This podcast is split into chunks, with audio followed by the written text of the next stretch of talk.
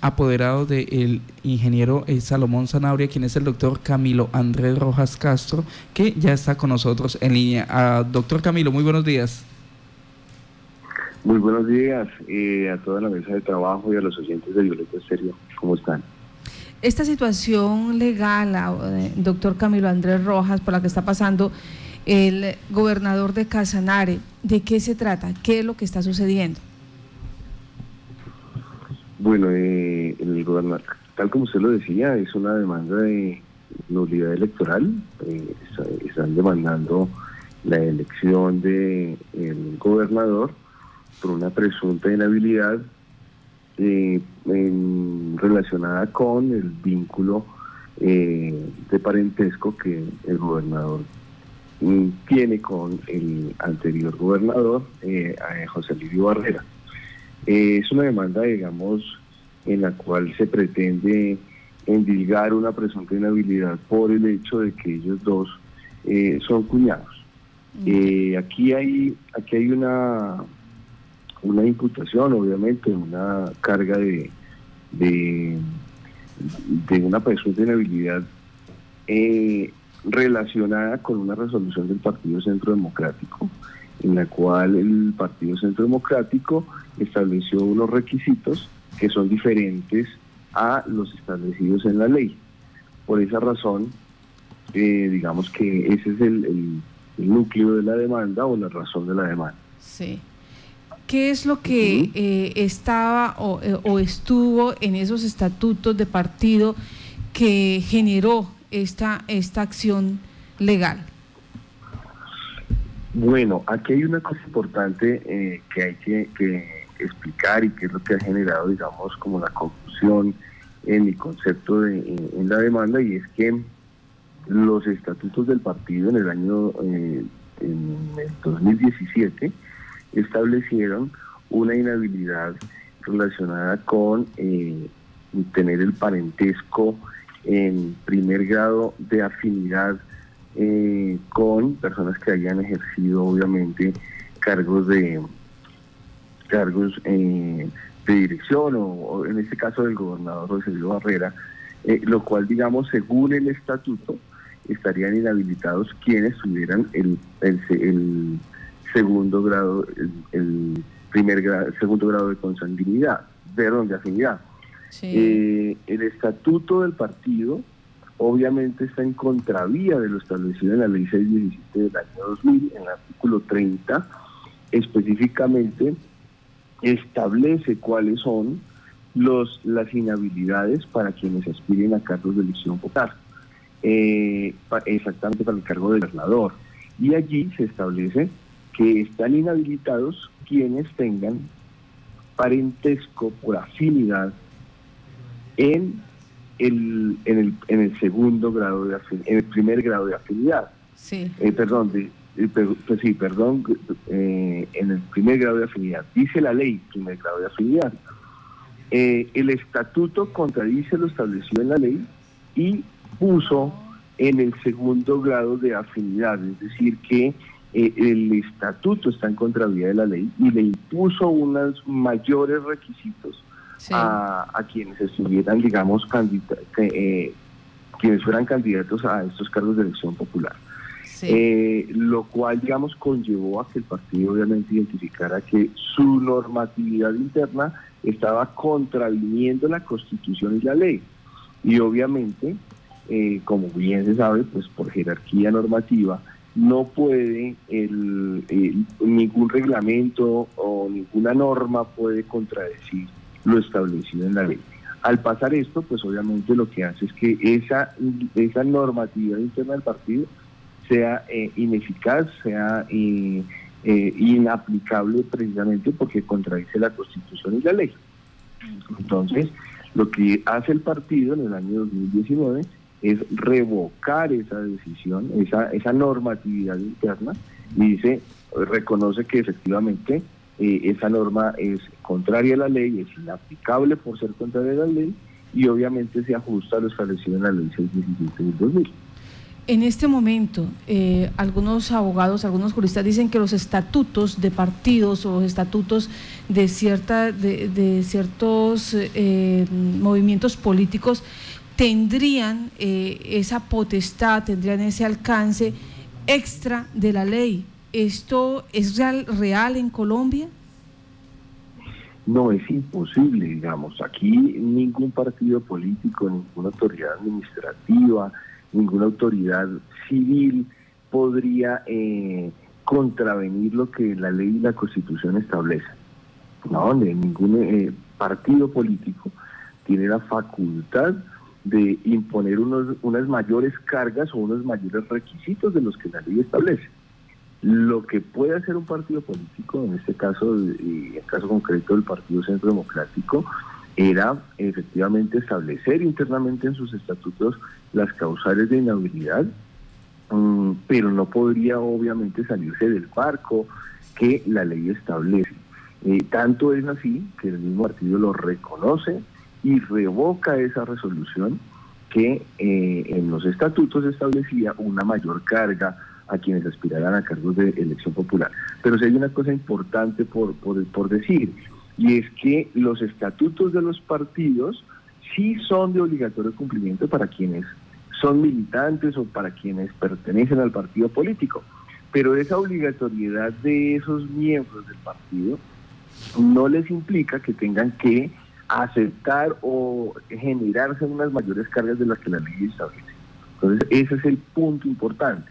Es decir, aquí no se puede desconocer la jerarquía de las leyes la constitución es la norma superior, que es la que eh, nos irradia toda la legislación y normatividad de ahí en adelante, y posteriormente estará la ley, que la ley es en este caso la que nos define cuáles son los eh, las causales de inhabilidad y de compatibilidad para quienes ejercen cargos públicos.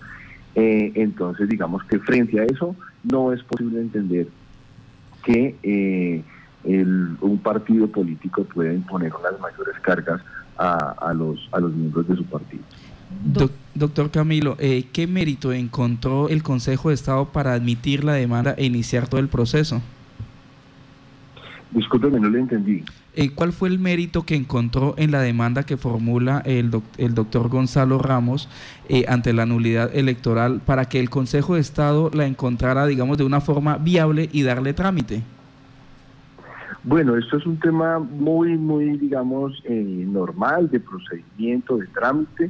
Eh, es simplemente unas causales eh, subjetivas las que, las que el demandante plantea. la demanda cumple con unos requisitos que son netamente formales. Él invoca la violación a um, unas normas y por lo tanto en su, en su concepto pues establece precisamente eh, que esas normas en su concepto fueron violadas y que por lo tanto, al violarse unas normas del partido, entonces el acto de elección del gobernador debe ser declarado nulo. Entonces, al reunir unos requisitos netamente de forma, pues la demanda tiene que ser aceptada. En eso sí no, no habría ningún inconveniente y es lo que nos tiene hoy, obviamente, en el desarrollo de un proceso eh, administrativo electoral, que es un tema de trámite, que fue lo que pasó exactamente el día de ayer en la audiencia inicial. Eso quería hablar, la audiencia inicial. Esa audiencia eh, para muchos eh, se dice que es de trámite, allí no se dan, no se muestran las pruebas, no se muestra nada de esto. ¿Qué es lo que hace una, qué, qué es lo que sucede en una audiencia inicial? Bien, sí, es una audiencia netamente de trámite, ¿no? Entonces aquí simplemente lo que se hace es verificar que el proceso no haya tenido ningún vicio de nulidad frente a las notificaciones de las actuaciones, de la, de la, admisión de la demanda, eh, y se traba el litigio. ¿Y qué es trabar el litigio para quienes no son abogados? Es, es básicamente decir, aquí el demandante planteó unos hechos, en la contestación de la demanda del demandado eh, contestó frente a esos hechos, aceptó unos hechos, negó otros hechos, y sobre eso es lo que vamos, o lo que el juez, en este caso la magistrada, va a entrar a definir quién, digamos, frente al derecho, frente a la luz de las normas, quién es el que podría llegar a tener la razón.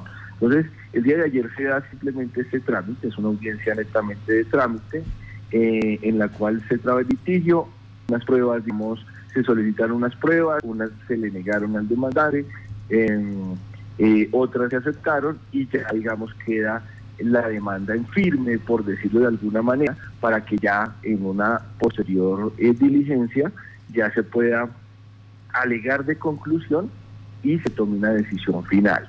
¿Qué es alegar de conclusión? Es que nuevamente el demandante expone los argumentos de su demanda, cuál es el criterio que tiene para poder exponer una demanda de esta categoría y se nos dará entonces también la posibilidad a nosotros, como demandados, para exponer los argumentos de defensa. En el caso de, eh, doctor, usted señala que, el, que, que, que su defendido aceptó algunos hechos dentro de lo que está pretendiendo el demandante. ¿Qué es lo que está aceptando, perdón? Bueno, pues ahí se acepta, le voy a, bueno, son 40 y algo de hechos que relaciona eh, una de las demandas, recordemos que son dos demandas eh, y, que las dos demandas fueron acumuladas en un solo proceso. en una demanda, si no, si no recuerdo mal, son unos 20 hechos, en la otra son unos 40 hechos pero eh, obviamente pues, relacionados con que eh, el, gobernador está casado con la doctora Cielo, pues es un hecho que hay que aceptar porque es cierto eh, que el gobernador José Luis Barrera fue el gobernador desde 2019, es un hecho cierto y hay que aceptarlo. Que las elecciones se dieron en el año 2019 también es un hecho cierto, es, o sea, es algo tosudo y que hay que obviamente eh, eh, aceptarlo, eh, pero hay otros hechos que no, y, y tienen relación con lo que los demandantes consideran como la causal de inhabilidad. Por ejemplo, que por esa razón que el Partido Centro Democrático estudió la resolución tal, estableció tales requisitos de inhabilidad y que por lo tanto afirma que estaba inhabilitado el gobernador para el momento de las elecciones. Pues eso hay que negarlo porque en el criterio de la defensa es una interpretación equivocada de la norma. Entonces, eh, esos son los hechos que se aceptan o los que se niegan. Y es allí donde se traba el litigio. Es, es allí donde eh, la magistrada tiene entonces la tarea de evaluar quién, cuál de las partes, digamos, eh, a cuál de las partes le asiste la razón y es donde va a tomar la decisión final. Bueno, abogado, frente a esa próxima audiencia, ¿se dejó fecha? Eh, ¿Para cuándo se tiene previsto? ¿En qué condiciones quedó? Bueno, no, no se ha fijado fecha aún. Eh, se van a aportar unos documentos que solicitó la parte demandante. Eh, para eso se dieron, se otorgaron tres días, los cuales se van a entregar y después de eso entrará nuevamente al despacho para que evalúen esos documentos y ahí se fijará una fecha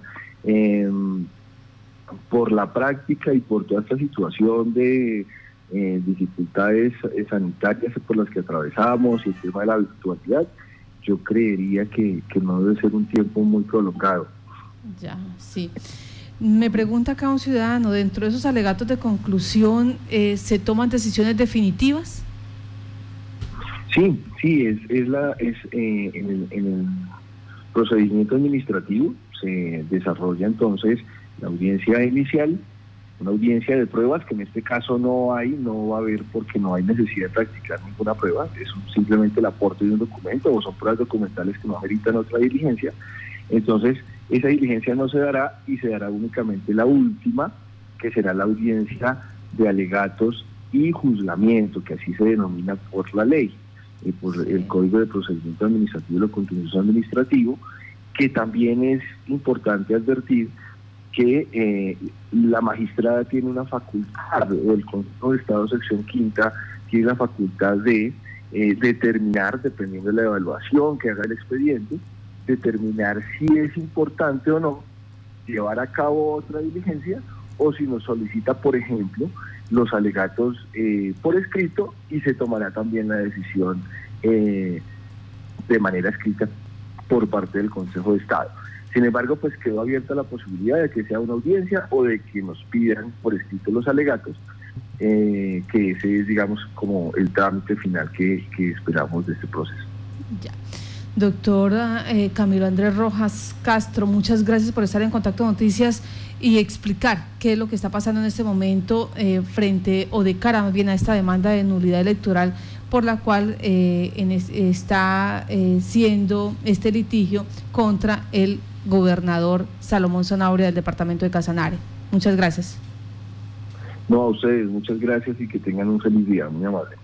Pues esto es lo que está sucediendo. El doctor Camilo Andrés Rojas Castro es el abogado defensor del gobernador de Casanare. En este momento ayer se surtió la audiencia inicial, audiencia de trámite para muchos, y se espera entonces la audiencia de alegato y juzgamiento, que depende ya de la determinación de la magistrada, si la hace en una sola, si la hace concentrada, o si eh, hace otra audiencia para determinar este fallo. Estaremos pendientes de esta información.